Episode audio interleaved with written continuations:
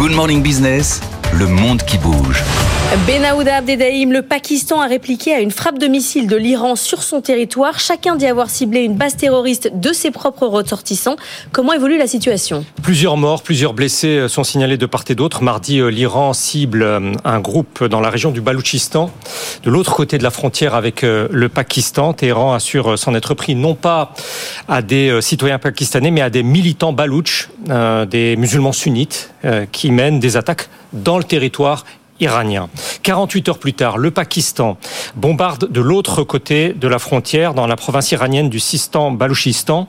Islamabad dit avoir ciblé des caches terroristes où se trouvent exclusivement des Pakistanais. Chacune des deux capitales insiste sur la précision de son opération, ne visant pas à porter atteinte à l'intégrité territoriale du voisin.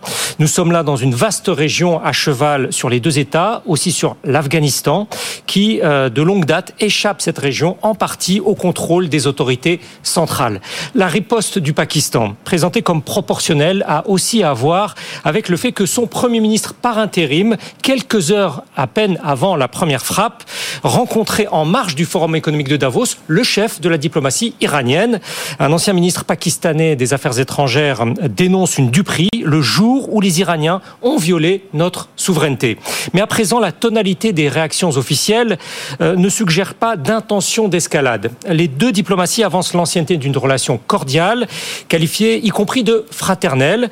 Le présentateur d'une émission de grande écoute à Karachi, la capitale économique du Pakistan, juge que maintenant que les comptes sont réglés, je cite, l'Iran dispose d'une fenêtre pour sortir de la crise qu'il a créée. L'un de ses confrères, très suivi d'une chaîne d'information, se félicite d'une réponse formulée haut et fort, mais il considère que ce sont les élections législatives du 8 février au Pakistan qui ont été mises en péril par l'opération iranienne, puisque les dizaines de milliers de soldats nécessaires pour assurer la sécurité du scrutin risquent de ne plus être disponibles.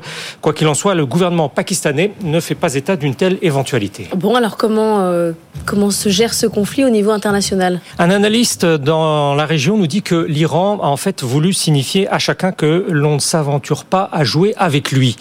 Euh, cette opération en territoire pakistanais est intervenue juste après avoir frappé deux autres cibles, l'une en Syrie, l'autre en Irak.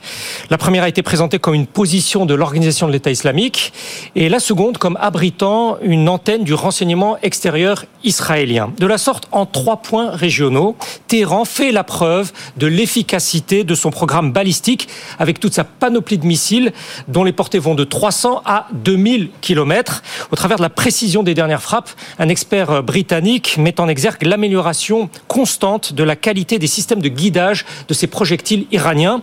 L'emplacement du tir, notamment qui a visé l'ouest de la Syrie, et le choix du missile utilisé sont interprétés comme une volonté des Iraniens de prouver leur capacité à atteindre le territoire d'Israël en profondeur, dans l'hypothèse où le gouvernement israélien tenterait une opération militaire d'envergure. Par contraste, il se pose quand même de nouveau la question de l'efficacité des systèmes iraniens de protection.